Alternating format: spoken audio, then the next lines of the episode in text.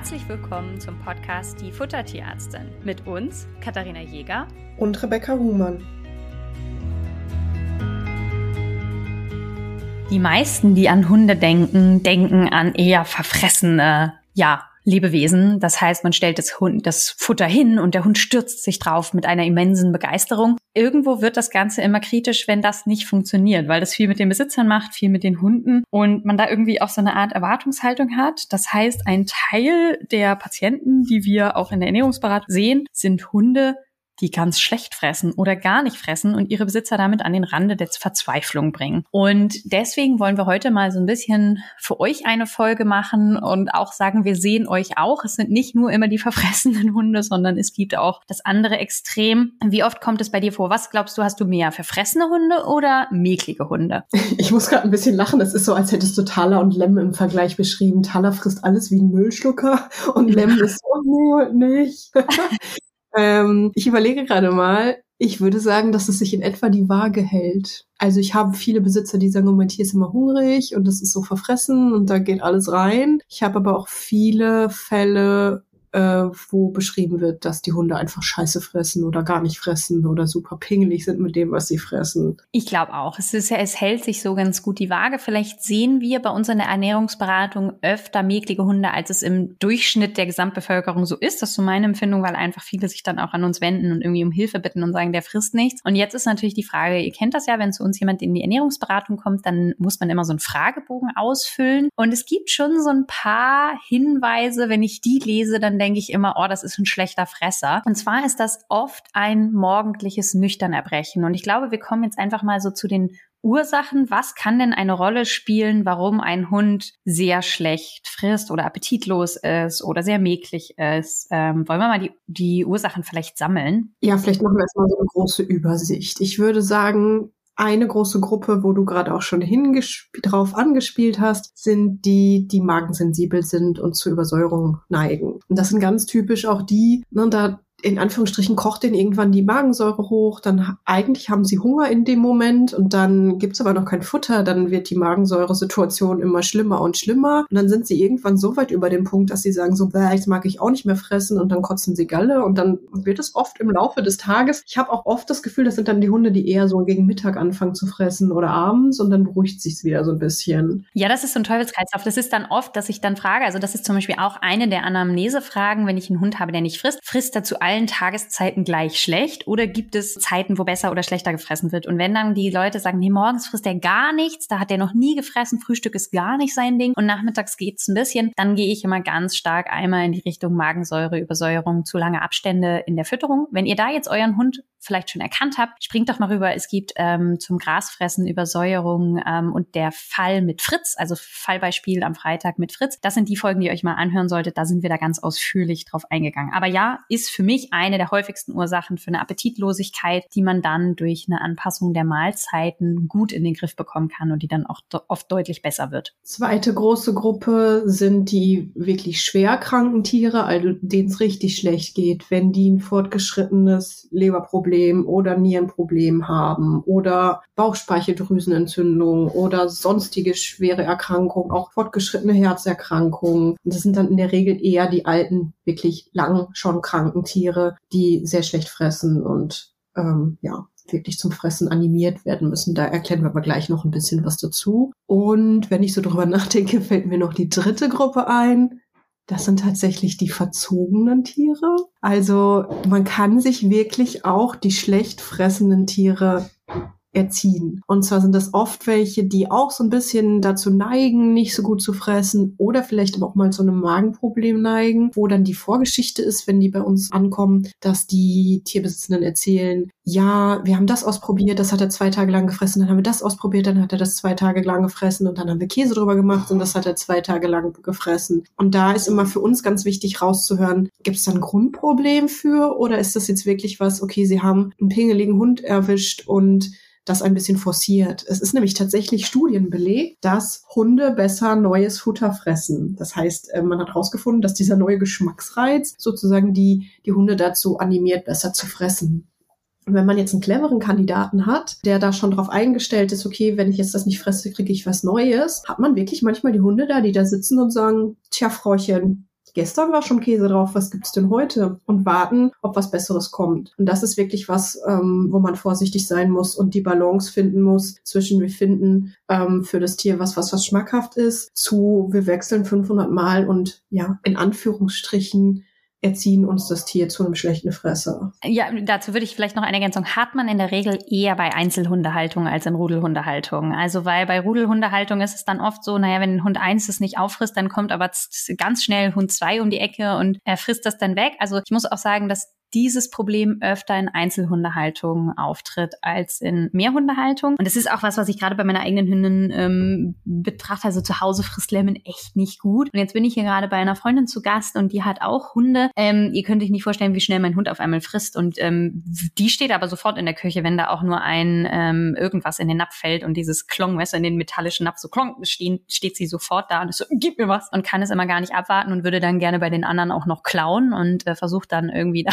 noch mehr zu erbeuten. Das, das ist dann der einzige Fall, wo im Beratungsdokument unten steht, bitte schaffen Sie sich einen zweiten Hund an. Ja, genau so. Habe ich dir das mal erzählt, dass ich zu Lemon gekommen bin, weil Nala eine Gastritis hatte und es ihr gar nicht gut ging und sie total gestresst war und mich die Tierärztin gefragt hat, ja, aber hat sich denn bei Ihnen was geändert? Ich so, na, ja, sie hat ihren Partnerhund verloren und dann war die Kollegin so, naja, dein Hund ist ja offenbar extremst gestresst, also vielleicht solltest du darüber nachdenken, dir wieder einen zweiten zu holen. Und ich war so, die Tierärztin hat es gesagt, die hat gesagt, ich muss einen neuen kaufen und dann bin ich losgegangen und habe mir Lemon geholt. Bestes Argument für die anderen Familienmitglieder. genau. Also wenn euer Hund, das ist die Lösung des heutigen Podcasts. Wenn euer Hund schlecht frisst, kauft euch einfach einen zweiten. Ähm, nein, das ist natürlich. Oder wenn ihr einen zweiten Hund haben möchtet und die anderen nicht überzeugt bin, kommt zu uns. Wir schreiben euch dann quasi eine tierärztliche Empfehlung, den zweiten Hund dazu zu bekommen. Rebecca, schreibst du mir auch eine? Ich schreibe dir eine, dass du das zu Hause vorlegen kannst? Okay, gut, das machen wir gleich im Anspruch an die Folge. Nee, mal Spaß beiseite. Natürlich ist es nicht die Lösung, aber ich wollte nur darauf hinweisen, dass das einfach in der Anamnese eine Rolle spielt, dass ich schon auch nachfrage, wie viele Hunde da sind. Wobei ich auch Hunde habe, die extrem verzogen waren. Und dann, trotzdem waren es zwei, aber die waren dann beide so, ja, lass mal gucken, was es morgen gibt. Ich hatte mal einen Fall, das waren zwei Zwergpudel. Und da war das so, dass die jüngere Hündin sich von der älteren Hündin so abgeguckt hat, ob sie jetzt frisst oder nicht. Also dann hat die ältere gefressen, dann war die so jüngere so, ja, okay, ich fress auch. Und wenn die ältere, die hatte das Magenproblem, dann nicht mochte, dann hat die jüngere so nach dem Motto, nee, ich kann es auch nicht fressen, die andere frisst auch nicht. Das hat sich irgendwie so ein bisschen hochgeschaukelt bei denen. Und da kommen wir auch zu einem Punkt. Gefühlt sind diese super sensibel fressenden Hunde auch oft bestimmte Rassen, also gerade eher ne, sowas wie Zwergpudel oder die kleinen Havaneser, Bolonka, sowas in die Richtung, die so ein bisschen sensibler sind, ist jetzt so meine Beobachtung. Wie ist es? Was hast du für einen Eindruck dazu? Ja, ich glaube, dass es generell sehr an Stress gekoppelt ist. Und wenn die Tiere halt extrem Stress haben, Stress produziert aber auch mehr Magensäure, womit wir wieder in diese Gruppe so ein bisschen reinfallen würden, dass halt einfach da auch wieder mehr Übersäuerung stattfindet. Da hat man dann teilweise, dass Stress eine Rolle spielt. So berichten auch viele Leute mit Rüden, dass die Rüden, wenn läufige Hündinnen in der Nähe sind, äh, nicht fressen. Ne? Also auch solcher Stress, äh, Hormonstau und solche Sachen können immer mal eine Rolle spielen auf die Fotoaufnahme. Also auch das spielt irgendwie eine Rolle. Und bei bestimmten Rassen, ja schon. Also äh, die Kleinen, die Pudel, ja. Wenn ich einen Pudel-Fragebogen habe, frage ich es immer mit ab, einfach aus äh, Prinzip und oft hat man dann einen Treffer, das muss man schon so sagen. Auch die großen Pudel, also mein Leonardo, der war ja ein Pudel-Dobermann-Mischling, auch der war so ein Kandidat mit, ich habe einen sensiblen Magen, ich mag jetzt gerade nicht fressen und der war da deutlich anders als jetzt Thala, mein Müllschlucketier. Ja, ich habe aber auch spannenderweise das Gefühl, dass es oft auch mit dem Energiebedarf zusammenhängt. Und damit kommen wir jetzt noch zu einer weiteren Gruppe, beziehungsweise, dass ich teilweise das Gefühl habe, dass Hunde, die einen sehr hohen Energiebedarf haben, nicht das schaffen, was sie fressen müssten und dadurch dann der Eindruck entsteht, oh, die fressen eigentlich nicht genug. Das heißt, ich habe aber auch manche Hunde, die hören einfach auf zu fressen. Und das ist super spannend. Also der Besitzer stellt einen Napf hin, der Hund frisst eine gewisse Menge und geht dann. Und das hinterlässt beim Besitzer oft ein schlechtes Gefühl. Und das ist das, was ich ganz zum Eingang in der Folge gesagt habe. Wir haben oft Erwartungshaltungen. Also unsere Erwartungshaltung ist, wir stellen den Napf hin und der Hund ist voller Begeisterung, weil ihr wisst selber, ihr hört diesen Podcast. Das heißt, ihr macht euch schon mal relativ viel Gedanken über das Thema Futter, sonst wärt ihr ja nicht hier. Und dann habt ihr euch überlegt, was ihr da reintut, habt vielleicht ähm, mehrere Folgen gehört, habt euch überlegt, was für euch die richtige Fütterungsform ist, habt euch da mega den Kopf gemacht, habt für euch was rausgesucht oder sogar bei uns eine Beratung gemacht und dann stellt ihr das hin.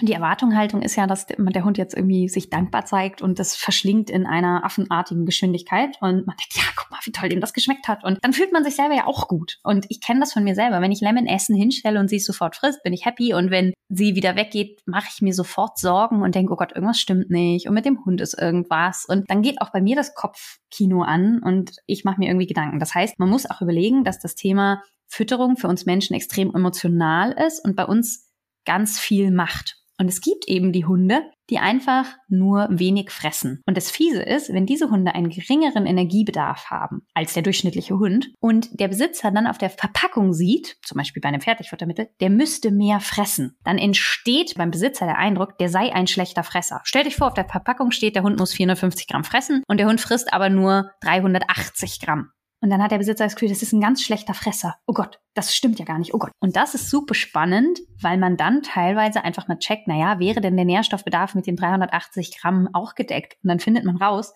für diesen Hund reichen 380 Gramm. Das heißt, und jetzt habe ich ganz lange geredet, um mal die Brücke zu schlagen, dass der letzte oder eine weitere Gruppe für mich ist, der Besitzer schätzt die Mengen falsch ein. Das bedeutet, die Erwartungshaltung, was der Hund fressen muss, ist deutlich höher als das, was der Hund alleine braucht. Entweder weil der Energiebedarf des Hundes so groß ist oder ich hatte auch schon Fälle, die Besitzer haben einen sehr großen Hund gehabt oder äh, Labrador und größer und haben danach sich einen Terrier gekauft. Und die waren jetzt die Mengen von diesem Labrador gewöhnt. Und den guten Appetit. Und den guten Appetit. Und haben dann einen kleinen Hund gekriegt und sie konnte sich nicht vorstellen, wie wenig Futter dieser Hund tatsächlich braucht. Und der Hund war aber so anständig, nur das zu fressen, was er tatsächlich brauchte. Sonst wäre er nämlich ganz schön fett geworden, glaube ich. Und sie war immer so, ja, aber ich tue das da rein und dann frisst er das nicht. Und dann ist die Besitzerin in die Beratung gekommen und gesagt, der frisst gar nichts. Und in echt hat der Hund aber genug gefressen. Und das habe ich auch öfter. Hast du solche Fälle auch? Das habe ich tatsächlich gefühlt eher seltener. Es ist super selten, das stimmt. Ja, genau, das, da sagst du was Wichtiges, wenn, ich habe aber das öfter, dass dann die äh, Tierbesitzenden ankommen und sagen, ja, der frisst gar nichts. Und wenn man dann so nachhört, dann kommt auch einiges zusammen. Und wenn dann das Gewicht des Tieres noch stimmt, dann muss man sich immer so ein bisschen auf die Suche machen, ob es vielleicht eine Fehleinschätzung vielleicht ist von Besitzerseite oder nicht. Aber nicht schlimm, also wir wollen die nicht, nicht blamen, aber da ist ja wichtig, dass wir denen immer die Sicherheit geben, okay, das passt so, der, der Hund nimmt genug Kalorien auf und genug Nährstoffe. Macht euch keine Sorgen. Auch dabei helfen wir natürlich. Total wichtig, was du sagst, weil das ist oft das Gefühl, eure Sorge, dass euer Hund nicht alles bekommt, was er braucht, ist ja real. Ja, das ist ja ein, ein reales Gefühl und dann sagen wir nicht, oh ja, stell dich nicht so an, der kriegt schon alles. Was ich dann teilweise gemacht habe, ist, die Leute loszuschicken und ihnen einen Wochenplan zu schicken und zu sagen, ihr schreibt jetzt mal über zwei Wochen auf, alles, was euer Hund bekommt. Und dann habe ich mir die Mühe gemacht, das alles im Rechner zusammenzurechnen und mir mit den Besitzern anzugucken und dann haben die erstmal gesehen, oh, okay, das ist ja doch eine ganze Menge. Und oft sind es dann Hunde, die auch noch einen großen Anteil Leckereien bekommen. Und ich glaube, dass das dann auch wieder so ein bisschen ein Teufelskreis ist. Ne? Euer Hund hat das Basisfutter stehen lassen. Ihr denkt, oh Gott, der hat ja noch gar nichts gefressen. Ah, das Leckerli nimmt der. Naja, wenigstens ein bisschen. Dann hat er wenigstens ein bisschen Energie. Und dann kippt so ein ganz bisschen das Verhältnis zwischen Basisfutter und Snacks. Und ihr dürft nicht unterschätzen, wie viel, also ich sage jetzt mal äh, Größe Labrador, jeder weiß, was ein Labrador ist, das kann man sich gut vorstellen, so 50 bis 60 Gramm Leckerlis machen in der Regel 200, teilweise sogar 300 Kalorien aus. Das ist ein Viertel, also 25 Prozent des durchschnittlichen Energiebedarfs eines Hundes. Und das dürft ihr nicht unterschätzen, dass man dann im Endeffekt, es spricht überhaupt nichts dagegen, so viel Leckerlis zu geben. Ne? Wenn ihr das im Training braucht, gar kein Thema. Aber ich habe die Erfahrung, dass Leckerlis, was Kalorien angeht und damit das, was der Hund noch zusätzlich braucht, echt unterschätzt werden. Und dass das auch immer eine Rolle spielt in dieser Frage, wie viel frisst mein Hund eigentlich? Genau. Und wenn wir das jetzt nochmal einordnen, also, wenn das Tier schlicht frisst, dann ist quasi der erste Gedanke, okay, sind irgendwo Symptome für ein Magenproblem, wie wir eben schon gesagt haben, dieses morgens Galle erbrechen oder lieber tendenziell mittags bis abends fressen, viel Gras fressen, schmatzen, speicheln, solche Geschichten. Genau, das wäre dann für euch der Punkt, auf die Folge mit der Magenübersäuerung zu switchen. Damit haben wir quasi das Thema für heute sozusagen schon mal leicht abgehakt. Und dann ähm, bei der zweiten Gruppe, die, die schwerkranken Tiere, das sind wirklich die Patienten, wo es so ein paar Kniffe gibt, wie man die Tiere animieren kann zum Fressen. Und das sind wirklich auch die, die brauchen Tender Love and Care Also wenn ihr jetzt da einen 14-jährigen Hund habt mit einem Nierenversagen in einem fortgeschritteneren Stadium, dem ist schlecht, der fühlt sich unwohl. Und das sind wirklich die Tiere, wo ihr auch aus der Hand füttern dürft. Da dürft ihr gut zureden beim Füttern. Da dürft ihr ein bisschen Käse drüber reiben oder Pansenpulver oder einen Schluck Milch über das Futter machen oder ein bisschen Thunfischsaft. Bierhefe funktioniert tendenziell eher ein bisschen bei den Katzen als bei den Hunden, aber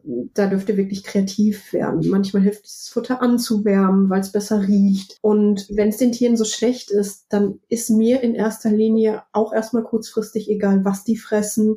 Hauptsache, die fressen und die kommen aus diesem Status raus, dass denen wirklich übel ist. Also da, ne, da sage ich den Besitzern immer, Hauptsache, sie kriegen erstmal rein, was reingeht und wenn das Tier dann wieder frisst, dann ist es natürlich wichtig, sich Gedanken zu machen, die entsprechende Erkrankung über die Ernährung zu unterstützen. Genau, macht euch aber nicht den Kopf, wenn jetzt dann ein Tag die Nierendiät da nicht rein geht, ähm, wenn es dem Tier so schlecht geht, sondern guckt, dass irgendwas gefressen wird. Richtig. Und was man noch macht, und das, damit kommen wir auch so ein ganz bisschen noch in Richtung, also das Verhaltensthema, also für uns ist das manchmal, und da kommen wir mit unserer digitalen Arbeit damit mit der nächsten Gruppe so ein ganz bisschen auch an unsere Limits. Für uns ist manchmal nicht ersichtlich, ist es ein Verhaltensthema oder ist es ein Fütterungsthema. Wir können bestimmte Sachen in der Fütterung umstellen und wenn wir dann merken, mm -mm, ihr kriegt es nicht hin oder es ändert sich nichts, dann würden wir euch auch an einen entsprechenden Verhaltenstherapeuten Therapeuten schicken und sagen, schaut euch das mal mit jemandem an, da scheint noch was anderes zu klemmen. Womit wir nicht sagen, ja, das ist jetzt eure Schuld oder so gar nicht. Futter, weil es so emotional ist, hat eine sehr eigene Dynamik und sowas passiert dann einfach mal und dann übersieht man das und dann ist es auch überhaupt nicht schlimm, sich da ein bisschen Hilfe und Unterstützung zu suchen. Genau, eigentlich ist das die perfekte Überleitung für die dritte Gruppe, die, wo es so ein bisschen in Richtung Verhalten und Fresserziehung sozusagen geht. Und das ist nämlich genau der Punkt. Also, ne, wir gucken erstmal, sind da irgendwelche körperlichen Probleme und wenn es dann tendenziell in die Richtung Verhaltensprobleme geht, hatte ich tatsächlich hier bei mir vor Ort auch schon Fälle, die ich zu einer Kollegin überwiesen habe, die auf Verhaltenstherapie Therapie spezialisiert war, damit sie sich einmal anguckt, ne, wie ist die Situation, in der gefüttert wird? Ist da irgendwie was erlernt? Gibt es irgendwelche Störfaktoren? Ich hatte schon mal den Fall, wo wirklich eben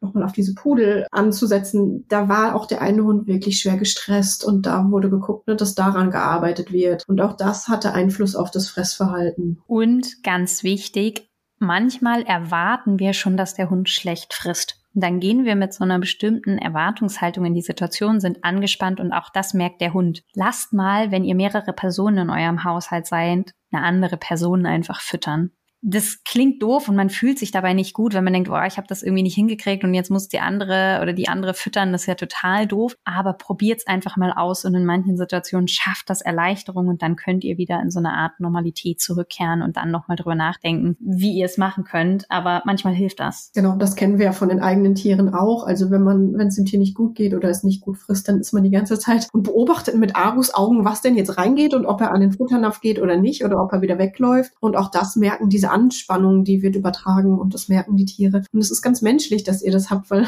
uns, uns geht's da nicht anders und uns fällt es manchmal auch schwer in manchen Situationen bei den eigenen Tieren. Aber ja, auch da nochmal vielleicht so ein bisschen reflektiert drüber nachdenken. Ne? Hat das Tier Ruhe zum Fressen? Genau. Und was mir da auch wichtig ist, natürlich hört man überall den Tipp, stellt den Futternapf sofort wieder weg. Und ähm, solche Sachen, das kann man natürlich probieren und schauen, wie das dann auch weitergeht. Aber ich weiß auch, dass es real ist, wie viel Angst man bekommt, wenn der Hund über eine längere Zeit nicht frisst. Ja, also das, da nehmen wir euch schon auch ernst und versuchen euch zu unterstützen. Und damit kommen wir jetzt mal vielleicht zum Thema Unterstützung. Wie können wir euch unterstützen? Also wir haben es eben schon bei den Hunden, wo man vielleicht ein bisschen anderes Gefühl hat als das, was tatsächlich aufgenommen wird, gesagt, dass wir da einfach einmal durchrechnen, was eure Tiere tatsächlich aufnehmen, euch ein Feedback dazu geben. Manchmal kann es auch, und da hatte ich jetzt gerade erst einen Fall mit einer Kollegin, entlasten zu wissen, dass ich ihr gesagt habe, hör zu, 140 Gramm von diesem Futter reichen komplett aus aus, um deinen Hund mit allem zu versorgen. Liebe Grüße an dieser Stelle. Ich denke, sie wird die Folge auch hören. Und, und das war super wichtig. Und ich hatte am Anfang tatsächlich bei dem Fall so ein bisschen gedacht, dass sie gesagt hat, also sie kam mit der Indikation, ah, mein Hund frisst so schlecht, ich bin so unsicher. Und da haben wir viel drüber gesprochen. Und ich war so, ah, ich weiß noch nicht, ob ich ihr helfen kann. Ich finde, solche Fälle sind manchmal ein bisschen schwierig, auch für mich als, als äh, Tierärztin in dem Moment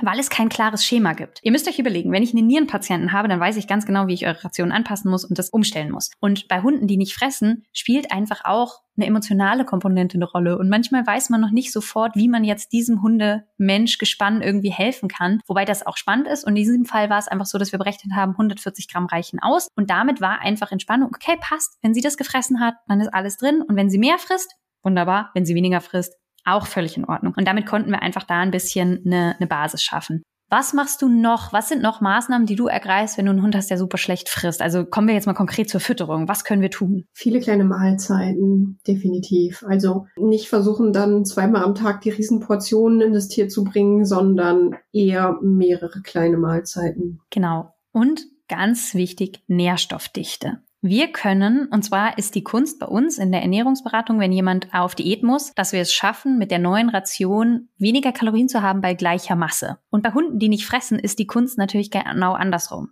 Ihr braucht eine Ration, wo alles drin ist und die Ration soll so klein sein wie irgend möglich, damit euer Hund eine Chance hat, das zu fressen. Also wenn er einfach nicht so viel Bock auf Fressen hat, ist es doch völlig in Ordnung, wir gehen eine Minimalzeit, aber es muss natürlich in der Minimalzeit alles drin sein. Also eine Möglichkeit wäre zum Beispiel, dass ich eher ein Trockenfutter nehme als ein Nassfutter, weil ich einfach weniger Masse habe. Problem. Manchmal schmeckt das Nassfutter besser. Also das ist manchmal nicht ganz so leicht, aber so vom, von der Idee her. Genau, also von der Idee her quasi möglichst viel Kalorien und möglichst viel Nährstoff auf möglichst kleinem Bröckchen oder kleiner Futtermenge. Das ist der Plan. Genau. Und so können wir euch dann eben helfen, einfach auch, um euch die Sicherheit zu geben, dass mit einer Minimenge, und da müssen wir dann vielleicht auch einmal reflektieren, okay, dass ihr euch das visualisiert, diese Menge reicht aus. Ne? Also, dass wir euch die Mindestmenge geben und alles, was darüber hinausgeht, völlig fein, aber dass man sich da auch so ein ganz bisschen den, den Druck rausnimmt und einfach Minimalzeiten macht. Beispiel zum Beispiel Fleisch. Fleisch gibt's in drei Prozent Fett, aber auch in 15 oder in 25% Fett. Und wenn ihr fünf Prozent Fett habt, braucht ihr davon eine deutlich höhere Menge, als wenn ihr 25% Fett habt. Das heißt, wenn ich einen Hund habe, der sehr schlecht frisst, nehme ich eher das fettigere Fleisch. Abgesehen davon, dass es den meisten besser schmeckt, braucht ihr davon einfach auch weniger, um die Kalorienmenge zu decken. Dann eben so ein bisschen die Wahl des Futters. Also natürlich ist, wenn man jetzt sehr pingelige Hunde hat, oft das Trockenfutter nicht die attraktivste Variante. Es ist schon auch legitim, das ein bisschen ja attraktiver zu gestalten. Also entweder ein bisschen Nassfutter dazu zu geben oder einen Löffel Joghurt oder man sagt bei diesem Hund her, okay, wir geben eher Nassfutter und Flocken oder machen was selber. Also da gibt es schon unterschiedliche Geschmäcker auch wirklich bei den Hunden. Lustigerweise hatte ich letztens einen Kandidaten, was selten ist, die fraß das selbstgekochte nicht, was die Besitzerin liebevoll konzipiert hatte und war so, das Trockenfutter ist aber klasse, das hat man tatsächlich selten darum. Aber eben genau, da schauen wir dann schon so ein bisschen, was sind die Vorlieben eures Tieres und ihr dürft ein wenig tricksen. Also wenn ihr jetzt merkt, okay, Trockenfutter pur wird nicht gefressen, aber wenn ich einen Löffel Joghurt drauf mache, dann geht das dann nehmt das. Dann ist nur wichtig, dass ihr dabei bleibt und nicht am nächsten Tag, wenn zögerlich gefressen wird, dann anstatt des Joghurts den Käse nimmt und am übernächsten kommt dann die Fleischwurst und am überübernächsten mag das Trockenfutter gar nicht, dann gibt's nur noch die Leckerlis. Das sind die Sachen, wo es manchmal in die falsche Richtung bezüglich, ja, Fütterungserziehung sozusagen gehen kann. Total richtig. Also geht vielleicht mal einen Schritt zurück und überlegt euch, ah, wenn der Hund das nicht gefressen hat, neige ich dann vielleicht selber auch dazu, mehr Leckerlis zu geben oder gebe ich dann vielleicht eine Alternative. Beim Hund gilt immer, weniger ist mehr ja, Menschen haben das Bedürfnis, jeden Tag was anderes zu geben. Und wir haben euch jetzt, Rebecca hat das vorhin gesagt, dass natürlich, wenn ich immer was Neues gebe, ein erhöhter Fressreiz da ist. Aber ihr wandert auf einer extrem schmalen Brücke.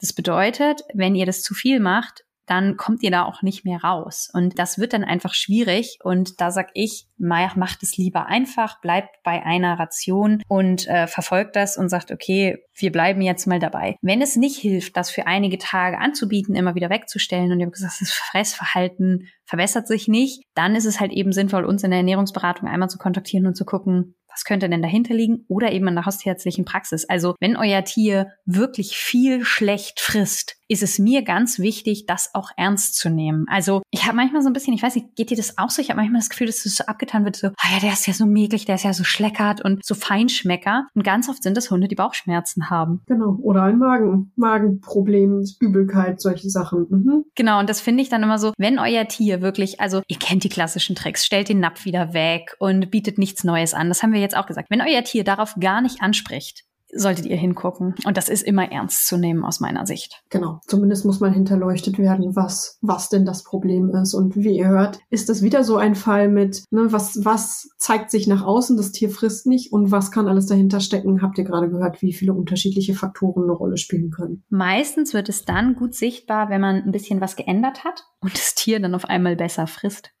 Das ist immer dann so, ah, der ist ja gar nicht so schlecker, der frisst ja echt eigentlich voll viel. Und das, das, das macht dann irgendwie auch Spaß, wenn man da halt irgendwie eine Lösung hat, weil man halt dem Tier dann auch so helfen kann und weiß, dass man gerade die Lebensqualität einfach noch mal ein Stückchen verbessert hat. Für alle Beteiligten, nicht nur für den Hund. Genau. Mhm. Ich glaube, jetzt haben wir einen ganz guten Rundumschlag und euch eine gute Vorstellung davon gegeben. Also wie gesagt, wenn ihr sagt, ah, mein Hund frisst nicht viel, wir machen immer kleine Rationen, das ist alles möglich, man hat relativ viele Optionen, dann machen wir das gerne mit euch gemeinsam und ansonsten verzweifelt nicht. Ihr seid nicht allein, auch wenn die Hunde, die sehr verfressen sind, oft ein bisschen sichtbarer sind.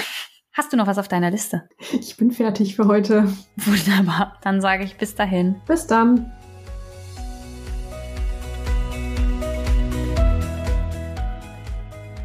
Ihr wünscht euch noch mehr Fakten zum Thema Ernährung für Hund und Katze? Schaut doch gerne bei Instagram bei uns vorbei, die Futtertierärztin.